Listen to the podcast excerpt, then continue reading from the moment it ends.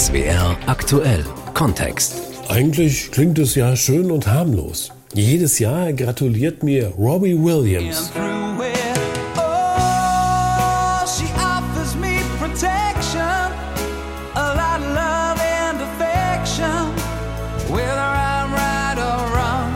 Hm, genau, das ist der hier. Auf Facebook ganz persönlich zum Geburtstag. Doch nicht nur das. Er fragt mich sogar, ob ich denn noch gerne seine Musik höre, vielleicht ein Konzert besuchen möchte. Ich antworte, er schreibt mir zurück. Er ist aber nicht wirklich Robbie Williams, er ist nur ein Roboter, den die Marketingfirma des Popstars programmieren ließ, um an Infos über die Fans zu kommen. So wissen sie zum Beispiel, wie denn der neue Song ankommt oder in welchen Städten es sich gerade lohnen könnte, ein Konzert zu veranstalten. Ein Social Bot, ein Code steuert das Ganze. Was im Falle von Robbie Williams aber noch relativ harmlos daherkommt, das wird gefährlich, wenn politische Meinungen beeinflusst werden sollen. Für nur 500 Euro kann man eine ganze Cyberarmee kaufen, die 10.000 gefälschte Twitter-Accounts steuert. Die reagieren auf Schlüsselwörter und kommentieren auch politische Entscheidungen. Für Laien-User ist das kaum noch zu erkennen und die Tricks, die werden immer ausgefeilter. Droht uns also zum Beispiel ein Cyber-Wahlkampf wie schon in den USA? Wer setzt Social Bots ein und wie kann man solche Botschaften erkennen? Darum geht es in diesem SWR aktuell Kontext. Die gelenkte Meinung, wie uns Social Bots beeinflussen. Im Studio ist Gerald Pinkenburg. Hey Siri. Aha. Spiele SWR aktuell Kontext. Okay, der SWR aktuell Kontext Podcast folgt sofort. SWR aktuell Kontext. Auch das ist ein Social Bot. Ich sage etwas, das in diesem Fall iPhone reagiert auf die Schlüsselwörter Hey Siri und wartet, was ich wissen oder hören möchte. Klingt simpel, in dem Fall aber schon höhere Mathematik, allein schon wegen der Spracherkennung. Vielen ist aber vielleicht schon mal aufgefallen, dass vor allem bei Tweets auf Twitter manche Accounts sehr häufig sehr viel twittern. Das liegt natürlich sicher am Mitteilungsbedürfnis der Person. Gerade Politiker, hm, wir erinnern uns alle noch an diesen Ex-US-Präsidenten, nutzen das, um ihre Botschaften da in die Welt zu blasen. Markus Schuler ist unser USA-Korrespondent. Er sitzt direkt im Silicon Valley bei San Francisco und hat schon bei den Präsidentschaftswahlen 2016 und auch jetzt wieder festgestellt, wie dort verstärkt mit Social Bots gearbeitet wurde. Ja, man muss fairerweise sagen, dass damals beide Kandidaten, Hillary Clinton und Donald Trump, Botnetze eingesetzt haben. Das war besonders auf Twitter der Fall. Bei Clinton waren es 264 Bots. Die waren allerdings nicht so gut gemacht wie die von Trump. Dessen Wahlkampfteam hatte 944 Fake-Accounts aufgebaut und die waren mehreren Studien zufolge sehr gut organisiert und sehr effektiv im Verteilen von, sagen wir mal, neutral ausgedrückt Nachrichten. Wie viele Bots äh, Trump bei Facebook hatte, ähm, das ist nicht bekannt, aber es ist davon auszugehen, dass er auch dort versucht hat, die Meinung zu manipulieren. Unterstützung erhielt Trump 2016 bei Facebook vor allem von Russland. Die haben eine ganze Armee von Bots damals eingesetzt. Zugute kam da den Bots vor allem, dass äh, Facebook quasi radikale Meinungen und Äußerungen in seinem Algorithmus belohnt und diese stärker gewichtet, weil sie einfach mehr geklickt werden und alles, was mehr geklickt wird, wird. Damit kann man mehr Werbung verkaufen. Man kann es raffiniert oder auch perfide nennen, was da in den USA umgesetzt wurde. Es kann sich aber auch um einen simplen Computercode handeln, der einfach automatisiert immer das Gleiche twittert. Das zu erstellen ist ganz einfach und dafür gibt es sogar kostenlose Programme. Wir haben es mal im Selbstversuch getestet.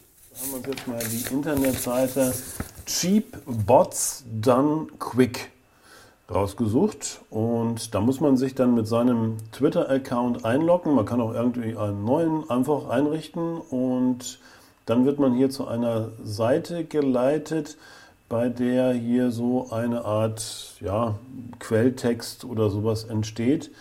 Beziehungsweise man kann hier dann eben eigene Texte eingeben. Ich habe hier jetzt mal als den Text, den man immer versenden möchte, eingegeben, SWR aktuell finde ich gut. So. Das erscheint dann hier unten in einer Leiste. Das geht dann von überhaupt nicht bis zu einmal im Jahr. Alle zehn Minuten, jede halbe Stunde, jede Stunde, alle drei Stunden kann man hier eingeben, wann der diesen Text twittern soll unter meinem Twitter-Account. Und ich kann auch noch einstellen, dass er hier mit diesem Text antworten soll auf Tweets, die mich erreicht haben. Macht natürlich in dem Fall keinen Sinn, wenn mir jemand irgendwas schreibt, dass ich mit diesem Text antworte, da weiß man sofort, aha, der hat offensichtlich irgendwas automatisch eingestellt.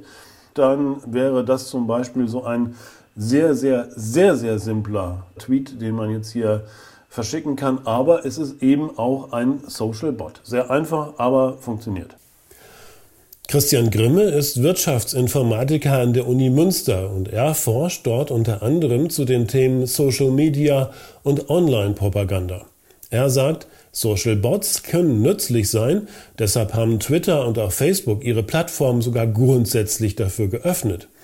Aber es geht eben auch anders. Das, was man sozusagen jetzt mit Social Bots tatsächlich machen würde, wenn man eher bösartig agieren will und nicht eine Abwesenheitsnotiz machen will oder sozusagen unverfängliche Inhalte automatisch äh, verbreiten möchte, oder vielleicht auch einfach nur regelmäßig verbreiten möchte, dann ist es sozusagen äh, so, dass ich mit diesen Social Bots massiv, also einfach sehr viel in sehr kurzer Zeit in diese Netzwerke an Inhalte reinpumpen kann. Ja, und die Befürchtung, die es schon lange gibt, und ähm, wo auch sehr viel dran geforscht wird, ist sozusagen, dass ich mit diesen massiven Posts und mit diesen massiven Inhalten, die ich sozusagen in soziale Netzwerke reinpuste, dass ich damit eine gewisse Verzerrung des oft als objektiv angenommenen Meinungsbildes sozusagen erreiche. Ja, das heißt, äh, wir gucken ganz oft darauf, wie oft wurde etwas geteilt, wie oft wurde etwas gelesen, wie oft haben Leute darüber gepostet und das wird dann sozusagen als eine gesellschaftliche Meinung interpretiert. Und wenn ich jetzt es schaffe, diese gesellschaftliche Meinung sozusagen aufzublasen mit technischen Mitteln, mit sozusagen viel Information, die ich einfach automatisch verbreite, dann wird, wenn ich dann nur auf ein, einige Indikatoren schaue, also auf Zahlen sozusagen, dann und auch gar nicht auf die Inhalte schaue, dann sieht das so aus, als würden ganz viele Leute an diesem Thema vielleicht teilnehmen und als wäre dieses Thema besonders wichtig, obwohl es vielleicht gesellschaftlich überhaupt gar nicht so wichtig ist, wie es dann aussieht. So sieht es auch Arne Schönbohm. Er ist der Präsident des Bundesamtes für Sicherheit in der Informationstechnik, kurz BSI. Etliche IT-Experten sind tagtäglich in der Behörde damit beschäftigt, zu erkennen, was im Netz und auf den Social-Media-Kanälen läuft. Als Cybersicherheitsbehörde des Bundes haben wir ja insgesamt acht Abteilungen und wir haben eine Abteilung, die beschäftigt sich zum Beispiel auch mit neuen Technologien, neuen Phänomenen und mit anderen Fragestellungen dementsprechend. Und diese Erfahrungen, die wir dort haben, die werden eingespeist in unser Lagezentrum, in die operative Cyberabwehr. Und dort gibt es dann eben ähm, äh, Teams, die das analysieren und versuchen also auch an der Speerspitze der Wissenschaft dementsprechend weiterzuentwickeln, um entsprechende Detektionsmaßnahmen zu haben und weiterzuentwickeln. Jetzt ähm, würde ich ungern tiefergehende Details geben, weil je mehr wir natürlich darüber preisgeben, umso besser und einfacher machen wir es auch den möglichen Angreifern oder möglichen Saboteuren. Klar, in die Karten schauen lässt man sich dort nur ungern. Heikel wird es vor allem aber, wenn es um politische Beeinflussung geht. Der Politikwissenschaftler Professor Simon Hegelich von der Hochschule für Politik in München hat 2019 über Social Bots und den möglichen Einsatz auch in der deutschen Politik geschrieben. Aus politikwissenschaftlicher Sicht ist es zudem nahezu undenkbar, dass nicht längst mächtige staatliche Akteure mit nahezu unbegrenzten Ressourcen austesten, ob man mit Bots nicht tatsächlich etwas bewegen kann. Interessant wäre auch eine offizielle Anfrage des Parlaments an die Regierung, ob deutsche Sicherheitsbehörden über Techniken zur Teilautomatisierung von Social-Media-Accounts verfügen. Und was passiert, wenn zum Beispiel das BSI Erkenntnisse über möglicherweise kriminelles Verhalten im Netz gewinnt? Wir sind ja hier auf der technischen Seite unterwegs und versuchen diese Bots zu identifizieren und geben dann dort natürlich Hinweise, die wir haben, spielen wir ein in das äh, Cyberabwehrzentrum oder geben das natürlich den entsprechend zuständigen Stellen, also beispielsweise dem Bundeskriminalamt, wenn es um Straftaten geht, dementsprechend weiter. Sagt BSI-Präsident Schönbohm. Könnte es also sein, dass uns Politiker oder sogar Regierungsmitglieder mit einer Art Dauerbefeuerung von Informationen in eine von ihnen oder ihr gewünschte Richtung lenken wollen? Um das herauszufinden, habe ich den Politikberater Martin Fuchs aus Hamburg gefragt. Er berät Parteien und Politiker im Umgang mit Social Media und sagt, dass Twitter, Facebook, Instagram und Co. heute aus der Politik einfach nicht mehr wegzudenken sind.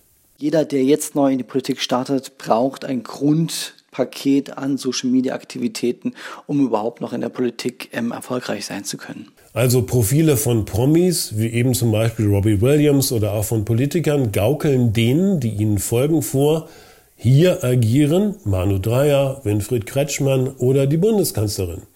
Von Fake-Profilen mit deren Namen mal abgesehen, sollen hier ja auch wirklich deren Meinungen, Ansichten, Ideen transportiert werden. Immer mit dem Ziel, diese Meinung zu vervielfältigen, etwa durch Likes oder Teilen des Tweets. Gelingt das, haben sie eine ungefilterte Verbreitung erreicht, die auch nicht von Journalisten beispielsweise auf Plausibilität oder Wahrheitsgehalt überprüft wurde. Viele Politiker, Trump war da ja das Paradebeispiel, haben genau das Ziel, direkte Kommunikation, ohne dass ihnen irgendwer da ins Handwerk pfuscht. Meine Erfahrung ist, dass die äh, Accounts, die am besten funktionieren, schon zu einem großen Teil auch von den politischen Entscheidungsträgerinnen, auch Spitzenpolitikerinnen selbst betreut werden. Also natürlich nicht jeder Handgriff am Ende des Tages, aber sie wissen schon sehr genau, was da passiert. Wir wissen alle, das sind natürlich inszenierte Persönlichkeiten dann digital, die dann dort ähm, wahrgenommen werden.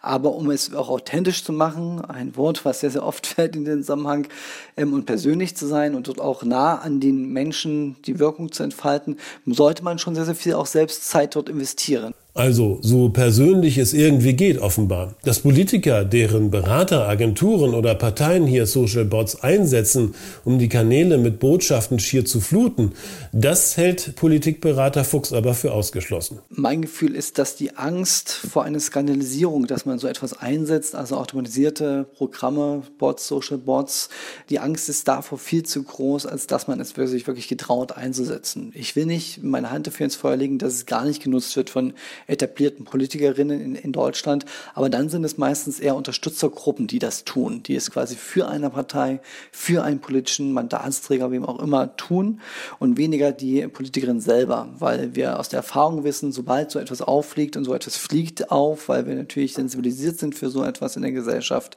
dann ist der, der Schaden viel, viel größer als der Nutzen, der so etwas erzeugt hätte. Und wie könnte die Zukunft von Social Bots aussehen?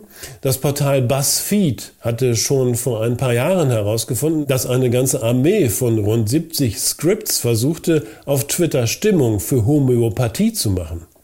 Durch gegenseitiges Liken und Retweeten, so BuzzFeed, habe das Netzwerk dafür gesorgt, dass Hashtags wie Homöopathie oder Mach auch du mit mit besonders vielen Beiträgen geflutet worden seien, die sich positiv zu Homöopathie äußern. Zu was ist also bald die immer weiter fortschreitende künstliche Intelligenz in der Lage? Jo Barger ist Redakteur bei der Computerzeitschrift CT. Er hält es nicht für ausgeschlossen, dass Bots schon bald täuschend echt agieren und interagieren können. Es gibt ja jetzt schon KIs, die im Englischen Texte produzieren können. Das sind dann häufig Quatschtexte, aber ich denke, das ist nicht mehr so weit weg, dass man dann zumindest den Texten so eine gewisse Richtung vorgeben kann, dass, dass sie halt zumindest in, in so eine bestimmte Richtung immer formulieren. Und dann kann man so Bots entwickeln, die halt äh, ja, Twitter oder in Facebook gucken, was da so gepostet wird. Und wenn da ein bestimmtes Stichwort kommt, dann legen sie los. Ne? Und auch der Chef des Bundesamtes für Sicherheit in der Informationstechnik beobachtet sehr wohl einen Trend zu immer ausgefeilteren Methoden. Das ist ein Trend, wo die, wo die Angreifer, ich sag mal, die Manipulatoren und andere versuchen hinzukommen. Sie äh, versuchen zu paaren das Thema Verwendung maschineller Lernverfahren. Auf der einen Seite versuchen sie zu paaren mit dem Thema, wie verhalten sich eigentlich Menschen und so, ich sag mal, hybride Social Bots und andere Themen dementsprechend äh, weiterzuentwickeln. Und äh, das ist der Trend, wo es hingeht. Das ist natürlich eines der Themen, wodurch man auch hofft, eine höhere Durchdringung zu bekommen und dann vielleicht auch eben äh, Wirtschaftskriminalität und andere Themen. Damit kann man ja relativ gut Geld auch verdienen, Manipulation von Aktienkursen und andere Fragen, wo der Trend ganz klar hingeht. Wie kann man sich nun also davor schützen? Oder geht es vielleicht gar nicht? Auch wir im SWR sind natürlich nicht vor Social Bots auf unseren Twitter, Facebook oder Instagram-Profilen gefeilt. Das zu erkennen, daran arbeitet die Abteilung Community Management. Redakteurin Katja Espay sagt, dass zumindest sehr häufig versucht werde, Meinungen in eine bestimmte Richtung zu lenken. Die sind meistens gekennzeichnet dadurch, dass sie eben mehrheitlich gepostet werden und es sind oft auch sehr werbliche Inhalte, beispielsweise die Anfrage, ach, spannender Beitrag, äh, ich hatte das gleiche schon mal, XY hat mir geholfen und dann wird eben auf ein mysteriöses Profil verlinkt. Andere auch häufig gesehene Bots sind beispielsweise so Freundschaftsanfragen, äh, die dann so kommuniziert werden, dass man eben sagt, ja, ähm, ach wie schön, ich bin genau deiner Meinung, habt dir eine Freundschaftsanfrage gesendet, ist nicht durchgekommen, kannst du sie mir nicht zurücksenden. Und was dahinter abzielt, ist eigentlich, dass man eben die Daten der anderen abgreift. Und da kommen wir eben auch im Community Management natürlich ins Spiel, weil wir das ja eben nicht äh, machen wollen und die Community da auch schützen möchten. Und in dem Sinne entfernen wir eben solche Beiträge, blockieren die Nutzer auch und melden sie bei den Plattformen, weil offiziell sollen diese Social Bots sich ja gar nicht auf diesen Plattformen bewegen. Dagegen vorzugehen, das ist unsere oberste Pflicht. Denn schließlich wollen wir nicht, dass unsere User, die unsere Informationen lesen, hören oder sehen, mit gezielten Werbe- oder Falschinformationen konfrontiert werden. Also, der Tipp an alle, die sich im Netz oder auf Twitter, Facebook und Co bewegen, immer hinterfragen. Kann das eigentlich sein, was ich dort sehe oder lese? Die Suche nach einer zweiten oder dritten Meinung, ja klar, das kann nervig sein, aber es hilft im Zweifelsfall der Wahrheit zumindest näher zu kommen.